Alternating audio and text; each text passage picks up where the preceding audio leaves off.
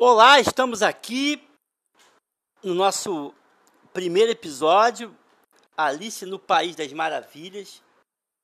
Muitos estavam ansiosos para que esse dia começasse. Estamos começando ele agora aqui. E eu também estou muito feliz de estar começando e sou muito grato aos céus por estar aqui com você para a gente fazer o estudo desse livro, tá? A primeira coisa que eu quero dizer para você é que eu não vou perder tempo. A gente já vai entrar no livro propriamente dito. A gente não vai seguir a ordem do livro, a gente vai seguir a ordem que a gente entender melhor. E a gente vai falar dos pontos principais para você entender a obra, tá? Então você já vai lendo a obra. Se já acabou, acompanha aqui os podcasts. Se não acabou, está começando, vai começando e vem para cá. E a gente vai batendo bola. Não tem uma ordem, tá bom? A gente vai começar a falar hoje, fora de ordem, porque você vai perceber que Alice no, no País das Maravilhas não tem ordem.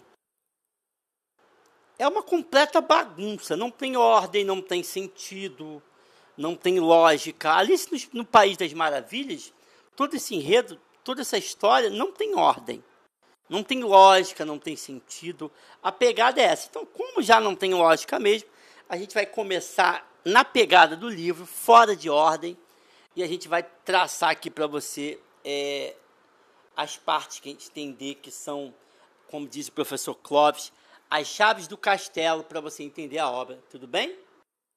Então você vai ver que lá no iníciozinho do livro, você vai encontrar um, um coelho vestido de lord inglês, e esse coelho fica olhando para o relógio o tempo todo, e ele está correndo, ele está com pressa, dizendo que está atrasado. E o primeiro ponto que eu quero que você pense, eu não sei o que o autor do livro exatamente quis dizer, ele já morreu, então só ele poderia fazer um tratado explicando o livro. Mas uma coisa que falou muito comigo, uma coisa que, que me tocou bastante, uma coisa que gerou a minha atenção, é que assim como acontece com esse coelho ou como o burguês, né? O burguês é aquele cara que, foca muito nos bens, foca muito no bem-estar, foca muito na grana, né? E não é à toa que que o autor colocou o coelho vestido de lord inglês, de burguês. Ele não está com essa roupa à toa. Provavelmente quer significar um cara que trabalha bastante, um cara que corre para lá, um, um, cara que corre para cá. E você vai ver na historinha da Alice que o coelho ele ele não para. Ele tem um, um relógio e ele fica olhando para esse relógio o tempo todo e dizendo que está com pressa, que precisa fazer algo, que, que tchau, e vambora, tenho que ir, eu estou muito, muito atrasado. Então, o primeiro ponto, muito claro para mim aqui, é que o tempo asfixia a gente. Somos asfixiados pelo tempo. De tal forma que, assim como o coelho, que está sempre correndo para lá e para cá, eu preciso cumprir isso aqui, eu preciso cumprir isso ali, e olha no relógio, ele está sempre atrasado. O coelho não presta atenção ao que está ao redor dele, porque ele está tão preocupado em cumprir as tarefas dele e fazer as coisas que ele tem que fazer, que ele não consegue perceber as coisas mais importantes e mais brilhantes que estão ao redor dele. O que implica dizer que o coelho está sempre correndo. E ele perde as coisas preciosas que estão na vida, porque ele está sempre correndo, porque ele quer, talvez, né, a roupa do burguês, né? Ele gasta o tempo todo dele focado em trabalhar e em ganhar dinheiro. Mas enquanto ele trabalha e corre para ganhar dinheiro, a vida está passando e ele não consegue prestar atenção ao, a, ao derredor dele. Ele não consegue prestar atenção em volta dele. O nome do livro é Alice no País das Maravilhas. No País das Maravilhas, conforme vocês vão ver na história, coisas extraordinárias acontecem. Coisas espetaculares acontecem. O coelho não percebe as coisas espetaculares que acontecem. O coelho não percebe as coisas extraordinárias que acontecem, porque ele está sempre com pressa. Ele precisa trabalhar, estudar, correr e obedecer, cumprir as ordens. Ele não tem tempo de prestar atenção nas coisas espetaculares que acontecem no País das Maravilhas. Então ficamos focados no relógio, preocupados com o relógio e não percebemos aquilo que está ao nosso redor. Quantas vezes nós saímos de casa e deixamos de observar coisas simples como um pássaro, uma árvore, talvez ouvir uma música, ter uma lembrança? Quantas vezes nós deixamos de dar um tempo para nós? Quantas vezes nós separamos um tempo para a contemplação? para o relaxamento. E surge uma outra reflexão: como nós podemos chegar nesse nível de dar tanta autoridade para o relógio assim? Nos tornamos escravos do tempo. O tempo tem nos abusado, o tempo tem nos violentado. Você já parou para perceber como o seu ritmo está absolutamente alucinado? Você já parou para pensar sobre isso? Você vive reclamando que não tem tempo e você faz tudo correndo. Ah, eu não tenho tempo. Eu não tenho tempo, eu não tenho tempo. Mas você quer mais tempo para quê? Você quer mais tempo para quê exatamente? Será que o problema é a falta de tempo mesmo? Ou você que não está sabendo aproveitar bem o seu tempo? Eu fico imaginando às vezes o tempo assim com uma chibata assim batendo na gente. Já tem alguns dias que eu particularmente falei para mim, eu preciso dormir pouco, mas eu preciso viver um pouco mais. Então eu tenho ido dormir é, às vezes meia-noite, 10 para meia-noite, 11h40. Porque eu falei, se eu não dormir e viver um pouco mais, do que adianta eu dormir 8 horas e estar tá só vivendo e não ter um tempo para mim, não ter um tempo para ler, não ter um tempo para rir, de coisas que eu acho engraçadas, não tenho tempo para pensar, para refletir sobre a minha vida. Então parece que o tempo está lá, assim, com uma chibata metendo nas nossas costas, assim. Vai, corre, corre, mas correr para quê? Correr exatamente para quê? Então muitas vezes e é interessante porque você às vezes conversa com algumas pessoas e elas falam assim: "Ah, eu gostaria que tomara que tomara que chegue logo final de semana. Que passe logo essa, esse final de semana, que chegue logo sexta. Mas, pô, peraí, se, se chegar logo sexta, você está perdendo uma semana de vida. Enquanto passa rápido a semana, você está perdendo. De segunda a sexta, a, a, até as 18 horas, você está perdendo. Você não pode torcer para isso passar rápido. Porque se passar rápido, vai chegar aonde? Vai ter uma hora que vai chegar na velhice e vai chegar a hora de você morrer. Então, muitas vezes você está torcendo para o tempo da semana passar rápido demais e você vai viver só nos finais de semana, sexta, sábado, domingo, Você não vai viver de segunda a sexta? Você não vai parar para ver um filme, não vai parar para ler um livro, não vai parar para, sei lá, fazer amor com a sua esposa, parar para tomar um bom vinho, parar para ir para a janela, fazer carinho no gato, no cachorro e olhar para a lua, parar para contemplar. Você não vai fazer isso? Você vai viver de, de sexta, sábado, domingos? Vai viver de fins de semana? E vai que o fim de semana é ruim, porque às vezes é. Aí, aí você perde esse tempo todo e não serve. Esse, esse fim de semana você vai perdê-lo. Ok?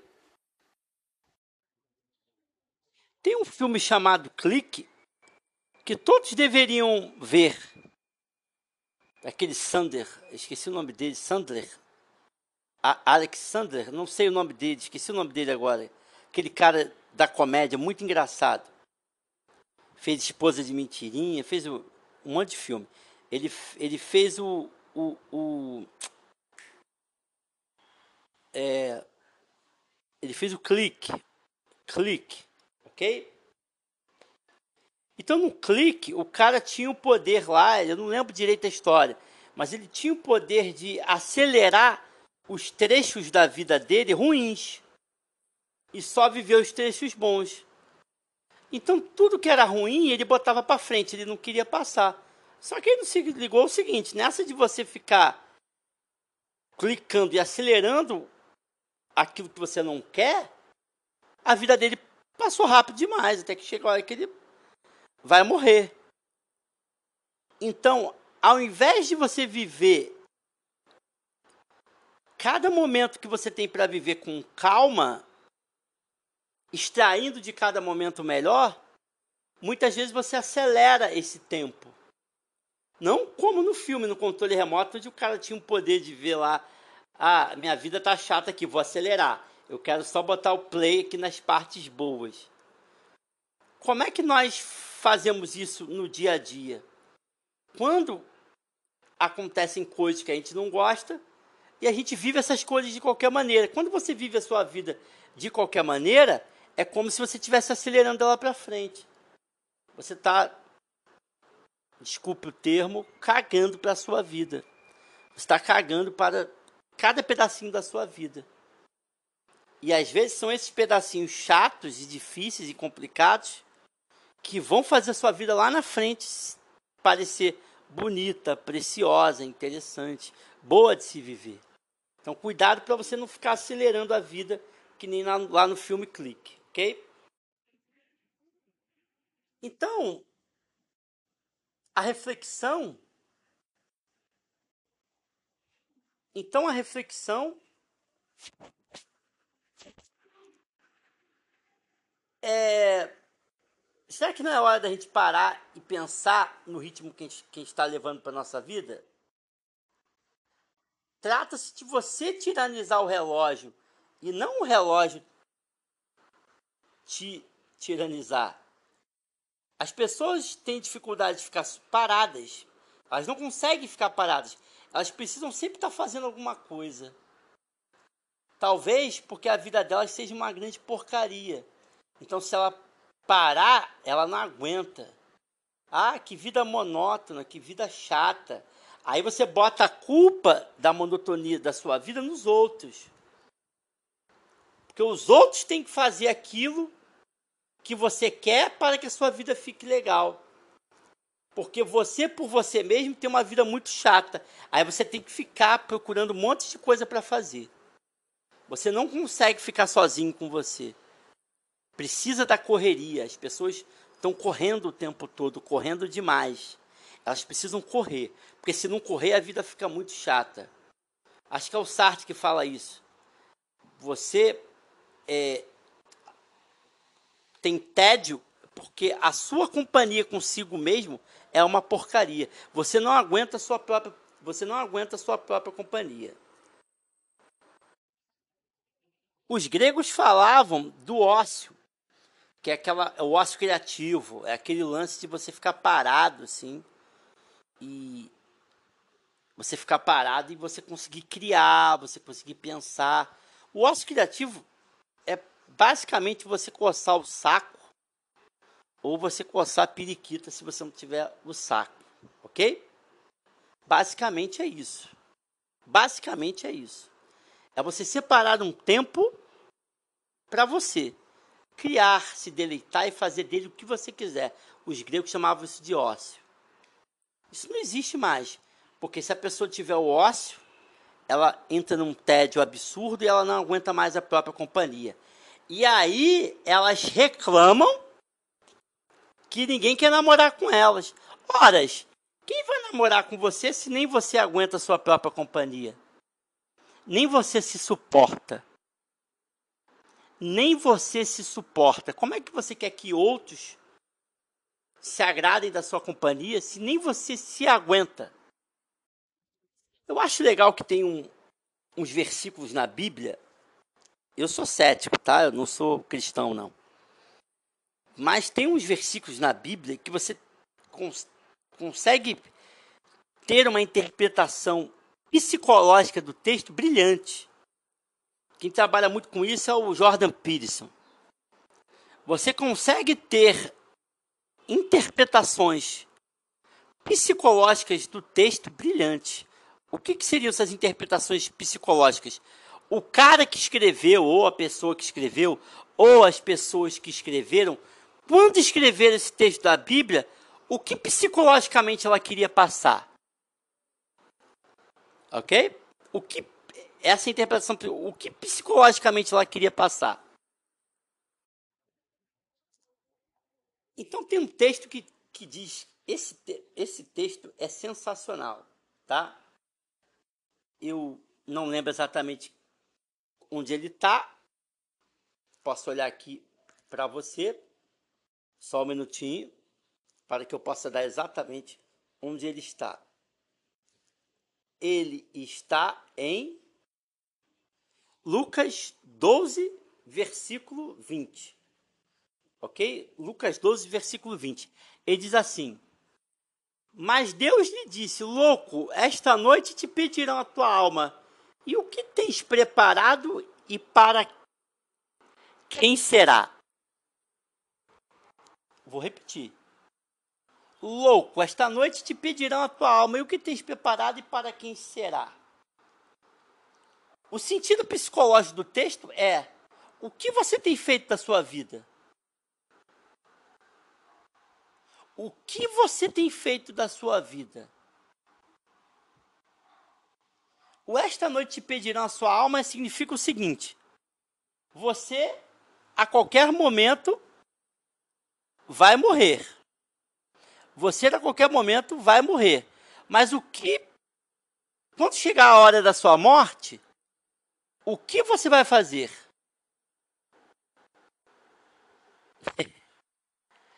o que você vai fazer quando chegar a hora da sua morte? Como você tem vivido? Correndo atrás de trabalho, trabalho, trabalho, tempo, é, corre, acorda cedo, trabalha, faz curso, faz o balé, faz a aula de violino, faz a aula de crochê, faz a, a, a, faculdade de não sei do que, chega em casa, come, dorme, no outro dia faz tudo de novo. Aí chega o dia de morrer. O que, o que tens preparado? O que tens preparado significa o seguinte: e aí? Valeu a pena? Valeu a pena? Ok? Tem uma outra história bíblica que eu acho muito boa, que é a história de Marta e Maria. Jesus vai visitar, e parece que é uma irmã da outra. Eu não lembro muito bem a história. Mas quando Jesus ele entra, preste atenção na ideia psicológica, tá? Pega a ideia psicológica. Quando uma, quando Jesus entra para falar com, com elas, uma para tudo que está fazendo para falar com Jesus. Ela para tudo que está fazendo para falar com Jesus. E a outra continua trabalhando. Ok?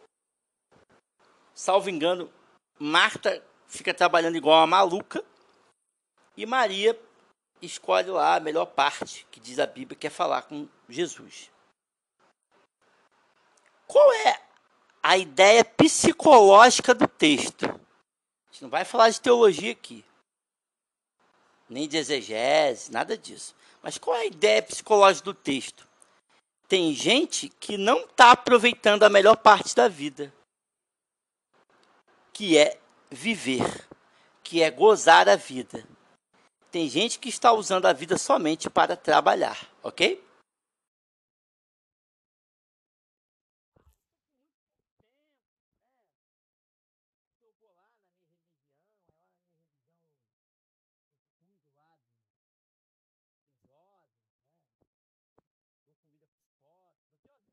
Fada, minha vida é muito corrida, eu faço muita coisa. É tudo muito corrido.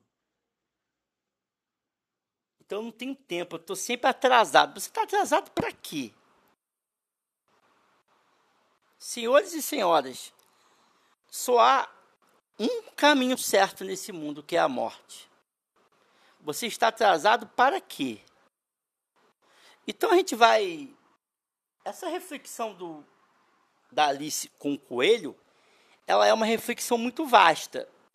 Então eu preferi esgotar tudo que eu tinha que esgotar da Alice com o Coelho para falar da correria da pós-modernidade, essa coisa desesperada, desesperadora, desesperadora, de você acordar cedo, trabalhar o dia todo e tem que fazer, fazer, fazer, fazer, fazer, e você não tem tempo para sua esposa, você não tem tempo para seus filhos, você não tem tempo para seu cachorro, você mal lembra da existência dos seus amigos, você não faz amigos, porque você acha que é autossuficiente, não precisa de ninguém, né? Você não vai envelhecer, você não vai adoecer.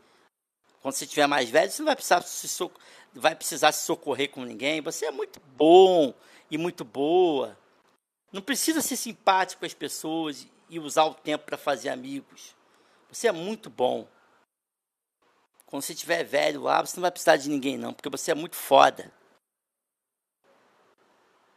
E aí entra soberba, vaidade, orgulho. Então a reflexão do coelho, esse bate-papo ali rapidinho do coelho com a Alice, eu mandei pro grupo aí o, o trecho ele leva a seguinte reflexão: o que você tem feito com o seu tempo? Você está morrendo. Você está morrendo. Há uma verdade apenas absoluta que não tem discussão, não tem doutrina majoritária, minoritária, não há discussão. Você vai morrer. O que você tem feito com o seu tempo? Você está com pressa de quê? Você está com pressa para quê? O que, que você quer conseguir de tanto trabalhar e tanto ganhar dinheiro? Um câncer? Um AVC? Uma, uma parada cardíaca, um infarto? Crise de pânico? crise de ansiedade, depressão, tristeza, melancolia. Muito cuidado com a forma que você tem utilizado o seu tempo. Você já deveria ter feito muitas coisas e você não faz porque você posterga e utiliza mal o seu tempo. Você está sempre com pressa para fazer coisas que não vão te levar a lugar nenhum. E aí, talvez, quando você prestar atenção e se ligar, já terá sido tarde demais. Então, eu agradeço a sua participação. Obrigado para você. Obrigado a você que ficou com a gente até esse, esse tempo.